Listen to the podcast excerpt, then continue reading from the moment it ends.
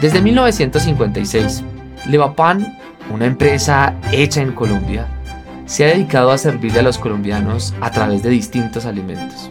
Seguramente conocen una muy especial, las mermeladas San Jorge, pero han sido muchas más las que han alegrado y alimentado la vida de los colombianos. Hoy, Ana Milena Celis es una experta en resolución de conflictos. Tiene un MBA, ha trabajado en ProColombia y es una crack del mercadeo. Y decidió utilizar su conocimiento para hacer que Compañía Nacional de Levaduras, Levapan, llegue a los 100 años. Ana, muchísimas gracias por estar con nosotros. Antes de que nos centremos a entender ese rol tuyo como líder empresarial, a mí me gustaría que nos contaras cuál ha sido tu camino, cuál ha sido tu historia. Hola Juan, muchas gracias por, por invitarme a este espacio. ¿Qué te cuento? Bueno, primero nací en Barranquilla, nadie se lo imagina, no, no todo el costeño por ninguna parte, pero nací allá porque mi familia vivía allá. Llevo muchos años acá en Bogotá y soy una persona que siempre le ha gustado estudiar. Entonces yo estudié relaciones internacionales en el Rosario, luego hice una especialización en mediación de conflictos en la sabana, luego volví a la Universidad del Rosario a, hacer un diplomado en alta gerencia, luego hice un MBA con la Universidad de Barcelona y siempre me ha gustado, eh, más que por tener un título, me ha gustado... Em, aprender. Yo creo que uno, uno siempre tiene que, tener ese constante aprendizaje y, hoy en día em, te puedo decir que con mi trabajo que hago, hoy en día pues soy gerente de asuntos corporativos del grupo Levapan y los temas que tengo a mi cargo, que son sostenibilidad, relacionamiento, todos los asuntos de gobierno, pues todos los días se aprende algo distinto y en una industria en la que yo estoy, que es industria de alimentos, pues más. ¿Qué más te cuento? Estoy casada, estoy casada hace 10 años, tengo un chiquito de 5 años que también ha sido mi, mi gran maestro durante este tiempo. Y bueno, ¿qué más te puedo contar? Me encanta mi trabajo, me gusta lo que hago, eh, me gusta trabajar con la gente, me encanta la parte social, trabajar con la comunidad ha sido como una gran pasión para mí. Entonces, bueno, ¿no? Espero poder seguirlo haciendo por mucho más tiempo. Y por eso Ana sabe que se necesita mucho tiempo, pero además es que sabe que las empresas pueden utilizar toda su capacidad y sus recursos para hacer cambios sociales. Ana, cuando tú dices que mucho más tiempo, ¿por qué? ¿Por qué crees y quisieras decir que lo quieres hacer por mucho más tiempo? Mira, yo, yo siempre he pensado esto y siempre lo he dicho en los espacios en donde he tenido la, la, oportunidad. Las empresas son agentes sociales y los que trabajamos en las empresas tenemos esa responsabilidad de ser agentes sociales. Y para mí eso ha sido súper importante, yo creo que durante toda mi carrera. Yo empecé, uno de mis primeros trabajos fue en fundación, en una fundación y desde ahí empecé como en ese camino de la parte social, desde comunicaciones también Mm, yo estudio relaciones internacionales, como te digo, pero mi camino ha sido muy enfocado hacia esos temas y es, me apasiona eso. Yo creo que de uno desde donde esté, desde el lugar en donde estés haciendo lo que, lo que estés haciendo, eh, siempre vamos a tener esa, esa responsabilidad todos de, de dejar algo, ¿no? De dejar algo, algo mejor. Y por eso, ahora es momento de entrar a la historia de Levapan, en la que Ana ha asumido un rol protagonista en una empresa que tiene más de 68 años. Mira, Levapan es una empresa colombiana que este año en agosto cumple 68 años de fundada. Es una empresa familiar, como muchas eh, empresas o como la gran mayoría de empresas del país. Sin embargo, es una empresa que desde sus comienzos tenía no solo esa parte social muy, muy en su ADN, sino también ese, esas ganas de expandirse a, a, otras zonas. Entonces, Levapan, cuando se crea, empezó primero acá en Bogotá, luego se traslada hacia Tuluá, en Tuluá nosotros tenemos la planta más importante del grupo Levapan y es la planta de, lavadura más importante también del país. ¿Por qué está en Tuluá? Porque el proceso de la, de levadura, digamos que la levadura es un microorganismo vivo y se alimenta de, del azúcar de la caña, de la melaza de la caña de azúcar. En, Europa se alimenta de, del azúcar de la remolacha, acá en estos países, en nuestros países, pues se alimenta de, de la caña de azúcar. Entonces, por eso la ubicación tan estratégica tiene que ser en Tuluá. Luego la compañía empieza a expandir su mercado a otros países, llegamos a 10 países más, tenemos operación en estos países de, la, de Latinoamérica. Hoy en día tenemos 2.500 empleados en, en, todo el grupo.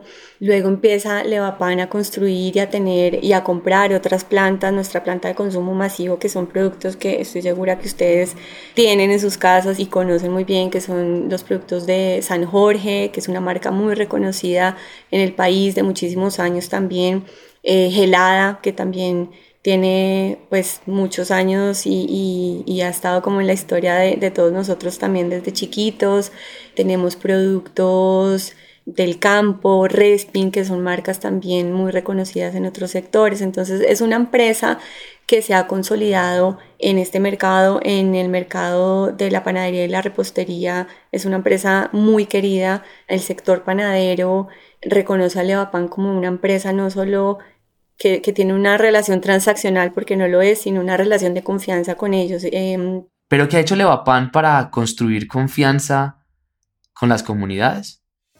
Yo creo que desde el inicio la compañía ha tenido esa esa cultura de cercanía con los clientes. La panadería es un oficio muy bonito, yo siempre digo que la panadería es un arte y los panaderos, digamos que, que, tienen esa relación muy cercana con nuestros vendedores, sobre todo nuestros vendedores van, entran, entran a la panadería, entran a, a, la parte de producción, hacen parte como de esos procesos. Y es que hacer empresas hacer arte, es transformar una cosa en otra que sirva en una función social, estética, que cambie el mundo. Y por eso te digo, no solo hacen parte de, un tema transaccional como cualquier otro negocio, sino que vamos más allá.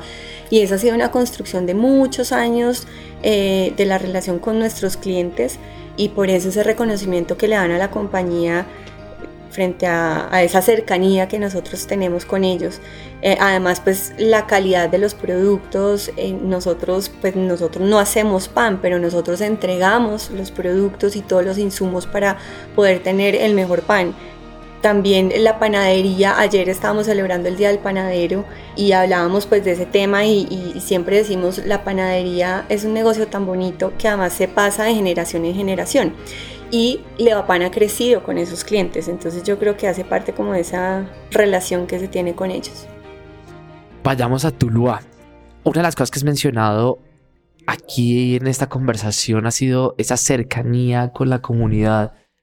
¿Cómo repetir eso? ¿Cómo una empresa que está arrancando lo puede hacer? ¿Cómo se vuelve replicable y escalable en otras compañías?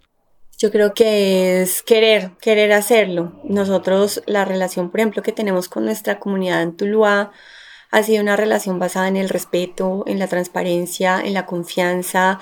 Cuando hemos tenido dificultades, hemos contado con ellos, nos cuidan, nos blindan y eso es súper importante, no solo por la reputación de la compañía o de una marca, sino porque de verdad hay una relación de confianza en donde uno puede decir, hey, nos está pasando esto, tenemos un, una complicación y les estamos contando para que sepan lo que está pasando y, y, no se preocupen que lo estamos resolviendo. Pero yo creo que hay que partir como en todas las relaciones de eso, de, la confianza y de la transparencia.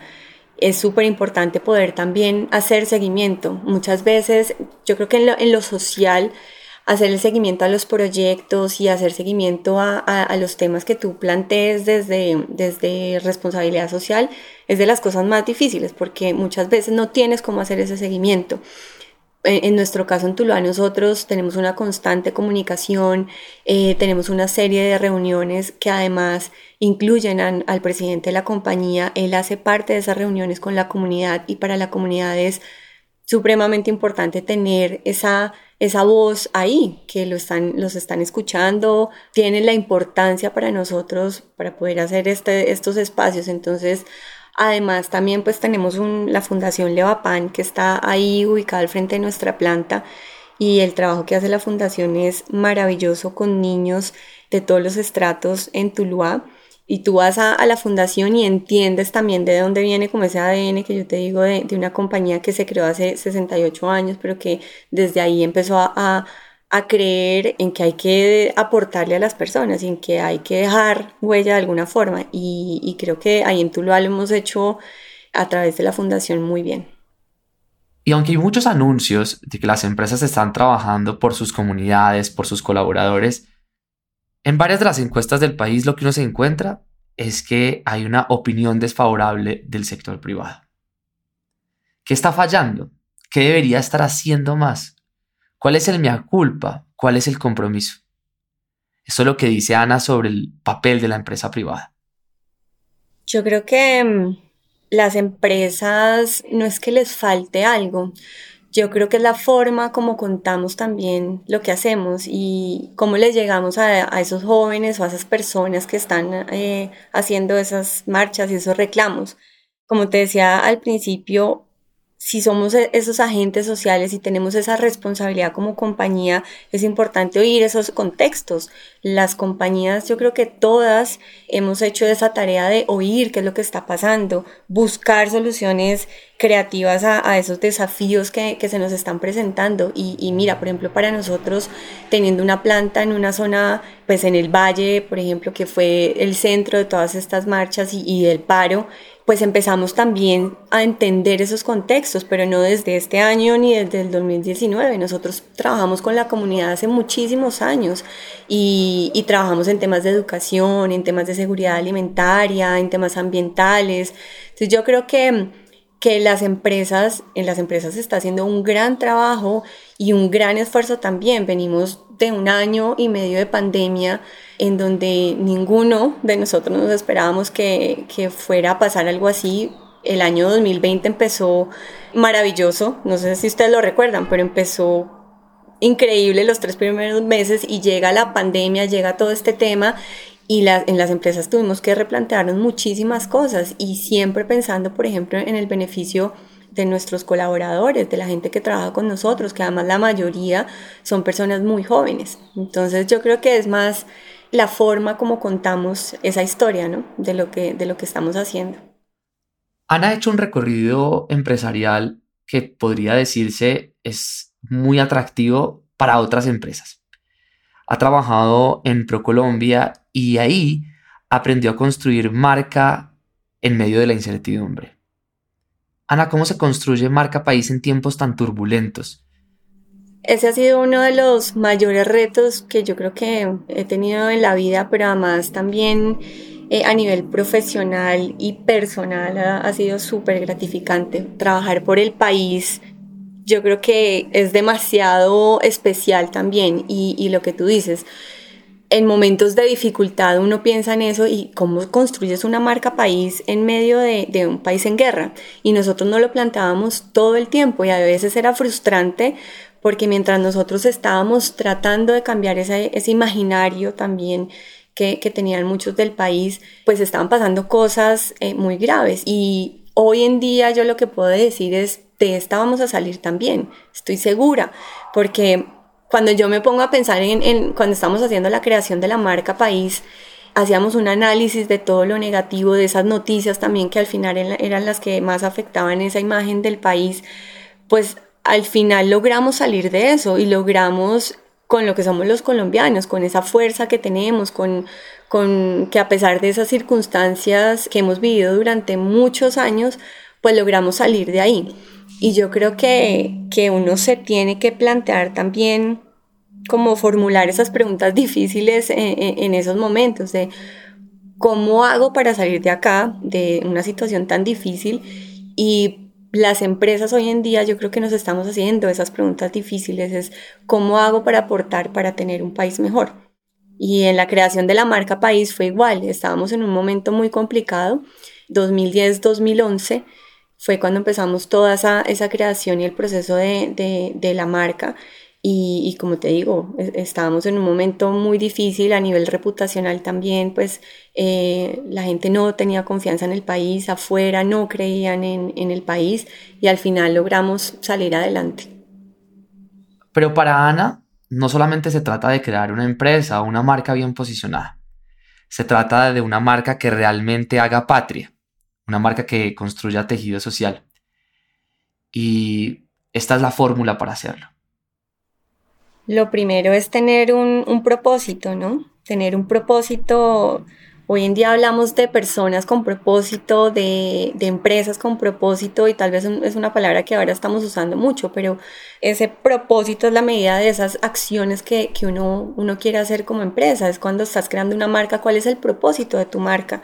De hecho, hoy en día te están midiendo mucho por eso, qué hay detrás de tu marca y cómo lo, estás creando. Yo creo que, que eso es súper importante. Hay que empezar también a, lo que te digo, a, oír esos contextos, a, entender cuáles son esos desafíos que tenemos en los entornos y, por qué te lo digo. Por ejemplo, en una empresa como, como Levapan, en donde tenemos operaciones en distintos países, en Ecuador, en Perú, en Colombia, en República Dominicana, cada uno de esos países tiene un contexto muy distinto al nuestro. Tenemos operación en Venezuela y obviamente la necesidad y los desafíos que tenemos en, la planta de Venezuela es muy distinto al que tenemos en República Dominicana. El tema de, mm, de sostenibilidad, por ejemplo, creo que hoy en día es súper importante. La sostenibilidad no es una moda, no es un rol de una persona eh, por ejemplo, como yo que está en un cargo manejando un tema de sostenibilidad, es empezar a crear negocios responsables y a entender que todo lo que tú hagas hoy va a tener una, una repercusión positiva o negativa en unos años. Eso es ser sostenible.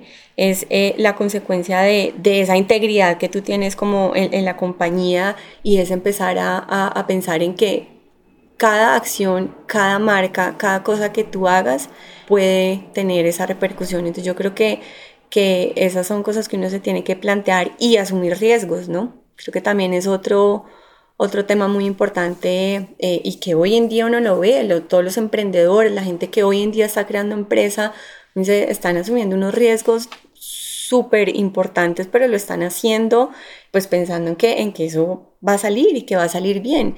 Yo veo las empresas que, no sé, que, han salido ahora en los últimos meses o el año pasado durante una pandemia y uno dice, wow, eh, de verdad están, son personas que, que, creen en eso, que creen en el país, que creen en el propósito que tienen. Y yo creo que esos son como los puntos importantes para pensar en el momento de, de crear una marca o de hacer empresa. Y la pandemia sin duda transformó al país y también hizo que Ana tuviera que pensar totalmente distinto para resolver los problemas que tenía.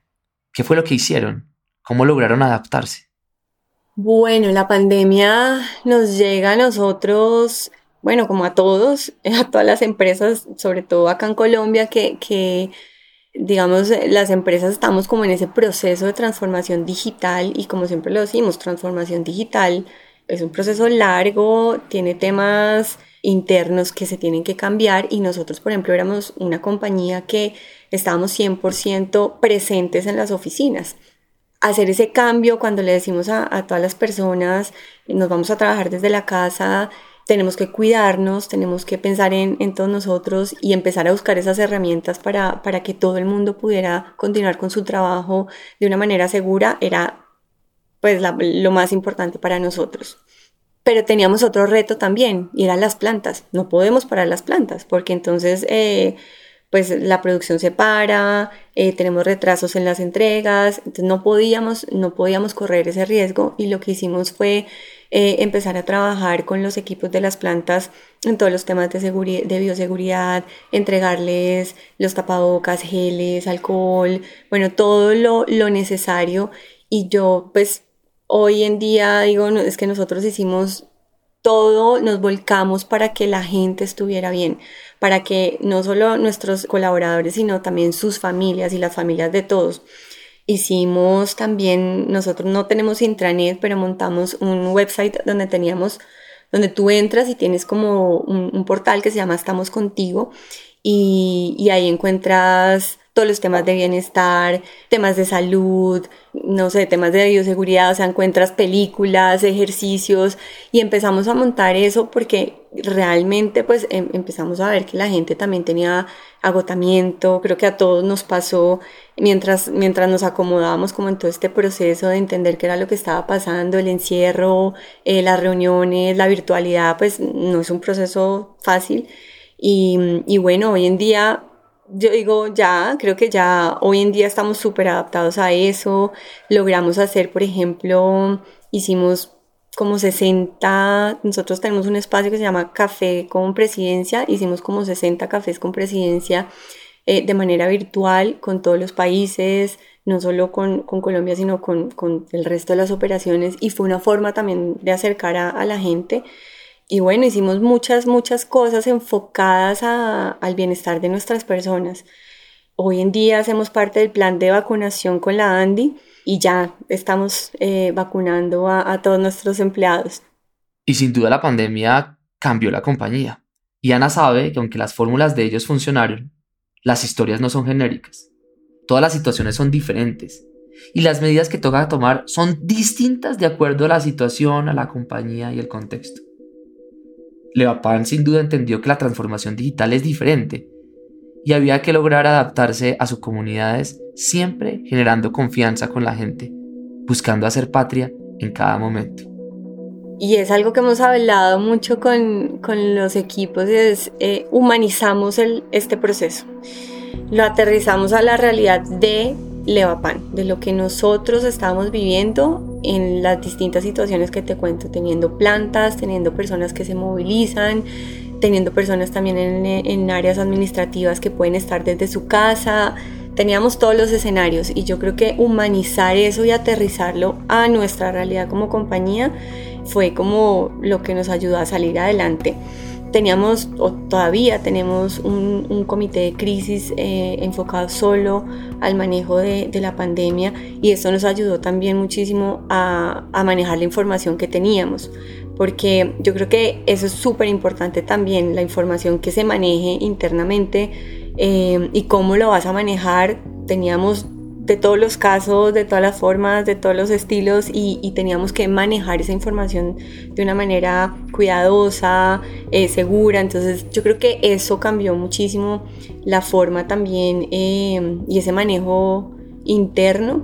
Nos cambió que ahora vamos a, trabajar de una manera híbrida. Ya eh, creo que no vamos a, volver a estar en la oficina sentados todo el tiempo, todos los días. Eso cambió ya y, hace parte ya de, un programa que tenemos en la compañía y es un manejo del tiempo híbrido como creo que la mayoría de empresas lo están haciendo y, eso también pues e, es, es un cambio súper importante que, que llegó con la pandemia cambió la forma también de acercarnos a la gente y de entender que, que había, había mucha incertidumbre y que había miedo también.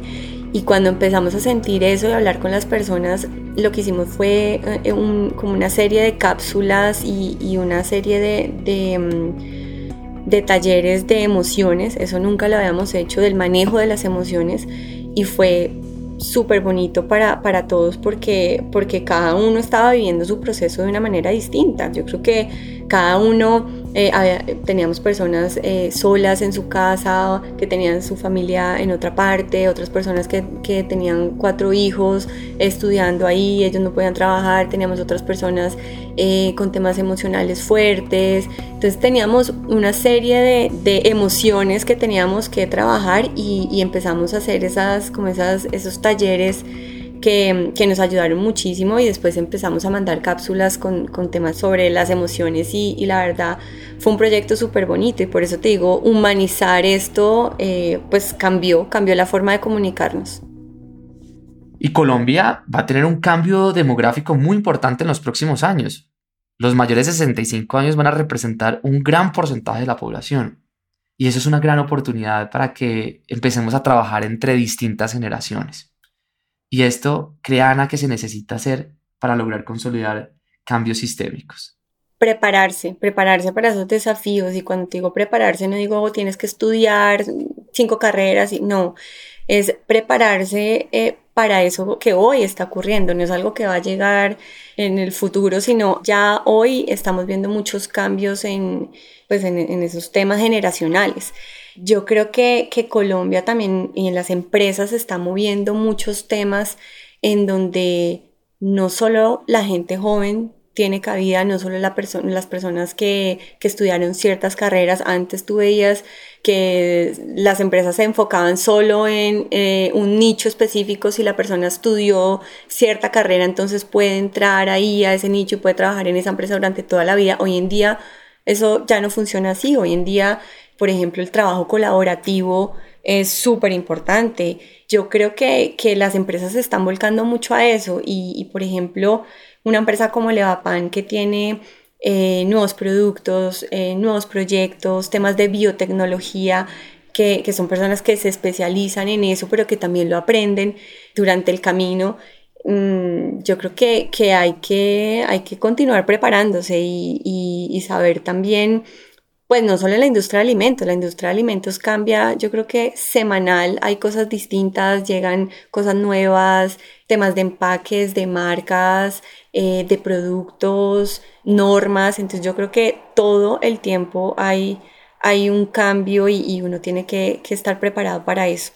También hay que confiar en la experiencia. Las personas mayores pues tienen o que han tenido una experiencia, como tú dices, 65 años, ya están a punto de pensionarse, pues tienen una experiencia y, una sabiduría con la que han, manejado las cosas. Claro, uno dice, sí, las han manejado diferente, pero, pero yo creo que eso también hace parte de, oír y, de entender también cómo, cómo han salido de, de ciertas situaciones o cómo han superado ciertos momentos y yo creo que eso también es súper importante. Creo que en las empresas estamos trabajando mucho para eso. En Levapan, por ejemplo, la mayoría de, nuestra gente es gente muy joven que está haciendo carrera ahí y, creo que pues eh, son personas que van a, llegar también muy lejos en, en todos estos procesos.